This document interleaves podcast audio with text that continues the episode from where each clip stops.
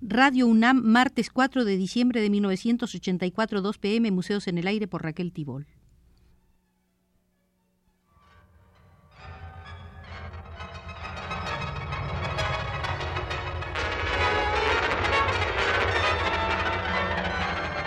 Museos en el Aire.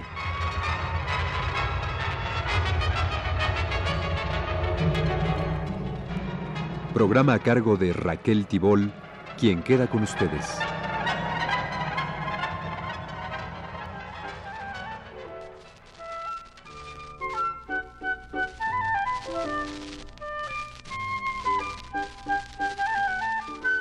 Esta será nuestra quinta visita al Museo de la Escultura Contemporánea Mexicana, donde comenzaremos contemplando algunos de los problemas más generales para después particularizar con el quehacer escultórico de Pedro Cervantes.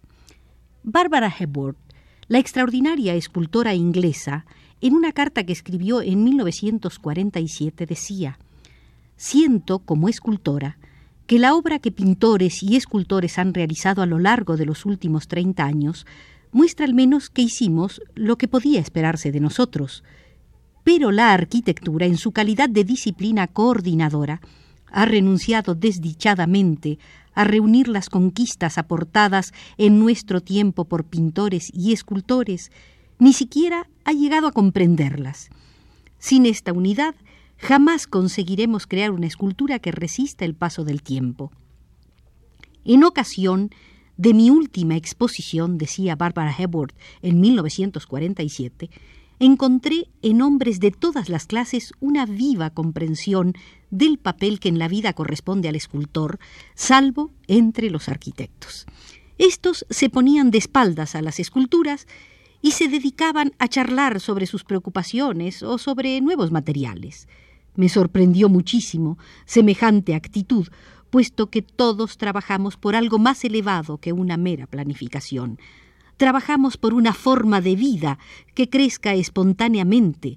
Trabajamos todos en la misma dirección, dar a nuestra vida el contenido que le es propio. Como su compatriota Henry Moore y como muchos otros escultores de este siglo, Barbara Hepworth aspiraba a algo más que a la denominada integración plástica. Ella sentía que a la escultura le había llegado la hora de un pleno desarrollo. Los escultores podían, gracias a las nuevas técnicas y los nuevos ámbitos urbanos, corporizar libremente en los espacios arquitectónicos pensamientos vivos en un juego dialéctico de materia plástica e implicaciones significantes, anhelos de ascensión y superación que animan a todo artista verdadero. Volúmenes, ritmos, contrastes, movimientos, planos, líneas, los escultores tienen una carga espiritual suficiente como para imprimir a las obras sentido poético, sugestión óptica, presencia autónoma. Son gente que aspira a enriquecer la realidad, situando en ella objetos que han inventado porque no existían.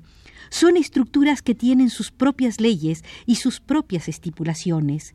Y no son pocos los escultores que en este siglo de guerras, de agresión y guerras de liberación han considerado que el arte se hace también para alegrar la vida de la gente o para implicarla y se han lanzado a buscar nuevas maneras visuales, tácticas y volumétricas.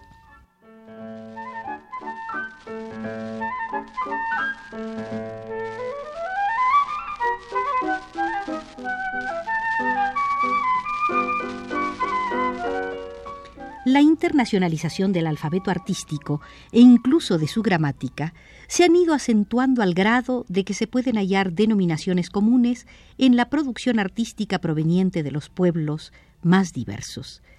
Las consagradas academias teñidas de localismos van haciéndose a un lado para ceder el paso a una competencia de valores formales.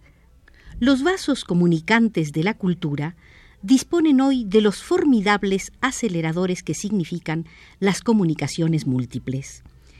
En esta rápida diseminación el mercado artístico no es, como lo fue en las horas gloriosas de la escuela de París o de la action painting, factor determinante. No es la razón mercado lo que podría explicar hoy la familiaridad que existe, por ejemplo, entre esculturas trabajadas en La Haya, Milán, San Francisco, Guadalajara, Tokio, Buenos Aires, Viena, Praga, Varsovia, México, Roma, Nueva York, Londres o París. Los vasos comunicantes del presente han dado por resultado un estilo de la época que, paradójicamente, es resultado de un empecinado individualismo o de empecinados individualismos. El artista rehuye la comunicación circunstancial, desprecia el diálogo directo con un público que posiblemente exigiría valores entendidos. Sobre valores entendidos se sustenta el rico edificio del arte religioso, pero se abre a la contaminación de cuanto valor le permite hacer un arte para artistas, o por lo menos un arte para intelectuales. Son las tradiciones vigorosas las que impiden felizmente que el arte actual caiga en la estandarización o el aburrimiento del monocultivo. Cuando la tradición no es motivo de paralizante idolatría y se la acoge como sustancia viva, se rechaza lo caduco, lo parasitario y se la enriquece, impulsándola, evolucionándola. Ocurre lo que hemos podido observar en los grabadores en madera japoneses o en los vitralistas checos, se logra un arte más rico, más nuevo, más lleno, más serio, más vivo, más coherente. Las obras adquieren la razón propia de todo aquello que es útil, es bello y original a un mismo tiempo. Se universalizan en la medida en que problemas y soluciones semejantes se dan en otras regiones, en otros países. Ahora bien, ¿existe una vanguardia escultórica en México? Sí existe a pesar de que no hay instituciones que la cultiven de manera organizada, con fines premeditados, por intereses calculados a largo o corto plazo. La vanguardia, que universalmente ha sido una respuesta vital de alcance colectivo, en México brota como fenómeno individual. Quizás a ello se deba cierta aparente timidez en sus productos, cierta humildad en la materialización de audacias que, de haber contado con medios más que suficientes, hubieran sobrepasado la proposición primigenia para alcanzar un destello absoluto. Por su pobreza concreta, real, palpable y visible, la vanguardia del México de hoy puede compararse a la vanguardia europea de principios de siglo, aquel formidable período en que los artistas emprendieron en impulso comunitario o gremial la renovación profunda del lenguaje del arte.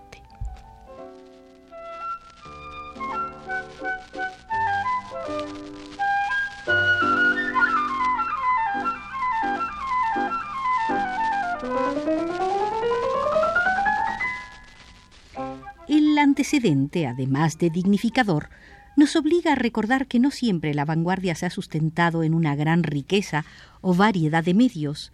Muchas veces su punto de apoyo, sin excluir las virtudes acrobáticas, ha sido el ingenio.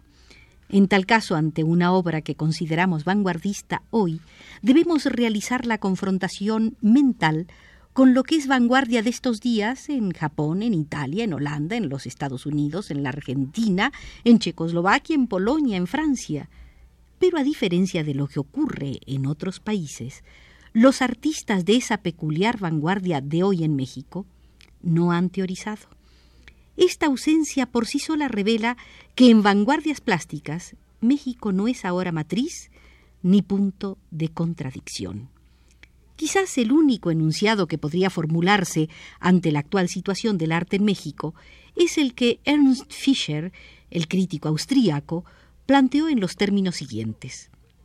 Todo apego doctrinario a métodos artísticos determinados, sea cuales fueren, está reñido con la tarea de hacer una síntesis del resultado de muchos miles de años de desarrollo humano y de presentar nuevos contenidos en nuevas formas.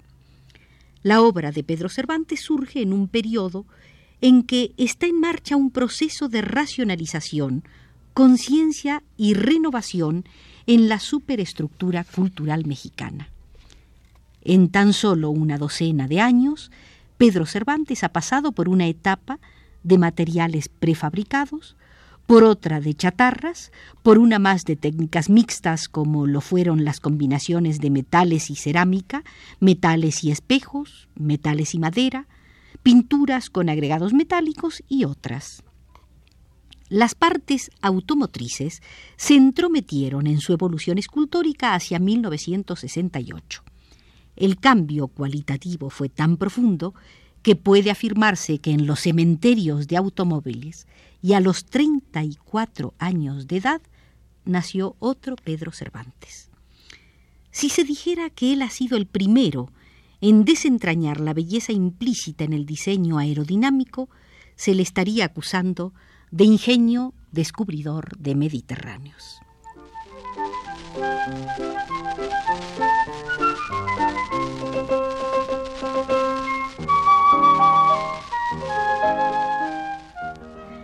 La lista de quienes le anteceden no es corta y en ella sobresalen Umberto Boccioni, Giacomo Balla, Jacob Epstein, Casimir Malevich, Raymond Duchamp-Villon, Francis Picabia, Marcel Duchamp, Kurt Schwitters, Max Ernst, El Lisitsky, Laszlo Moholy-Nagy, Vladimir Tatlin, Alexander Calder, Sebastián Mata, Jan Tinguely, John Chamberlain, Robert Rauschenberg, Richard Stankiewicz, Edward Keinholz, hasta su contemporáneo de Pedro Cervantes, James Rosenquist.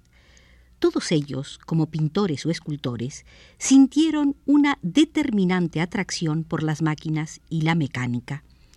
Pero Cervantes confiesa, y por qué no creerle, que su primer contacto sensible con la forma fue el automóvil, y su primer asombro ante una forma cambiante lo experimentó con las anuales alteraciones que le imponen a los modelos en la industria automotriz norteamericana.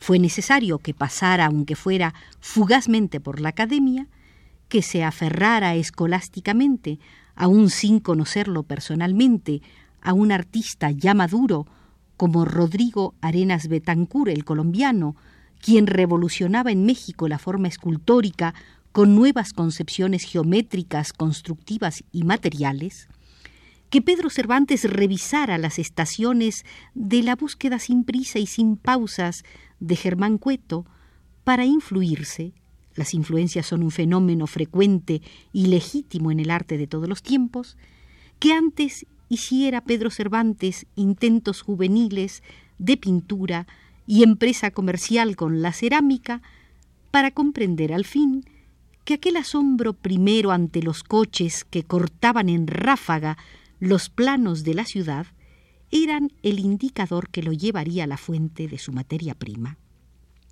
Él, que había trabajado con materiales tantas veces centenarios como el barro, los pinceles, las telas, entraría de lleno a un material que los antepasados no conocieron, el acero cromado o niquelado. Para llegar a una nueva imagen del hombre, Pedro Cervantes partió de un objeto mecánico y funcional, la defensa de un automóvil.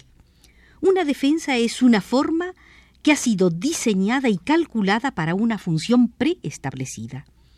Esa forma trata a la vez de interesar la sensibilidad de una criatura peculiar del siglo XX, que es el automovilista, el cual está condicionado espiritualmente por la sociedad de consumo, competencia y presunción.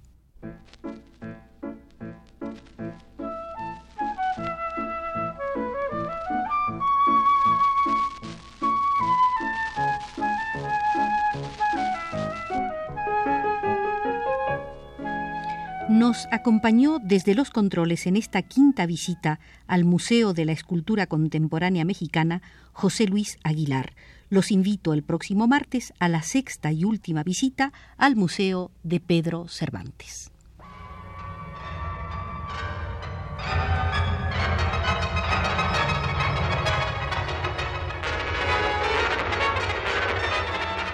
Este fue Museos en el Aire.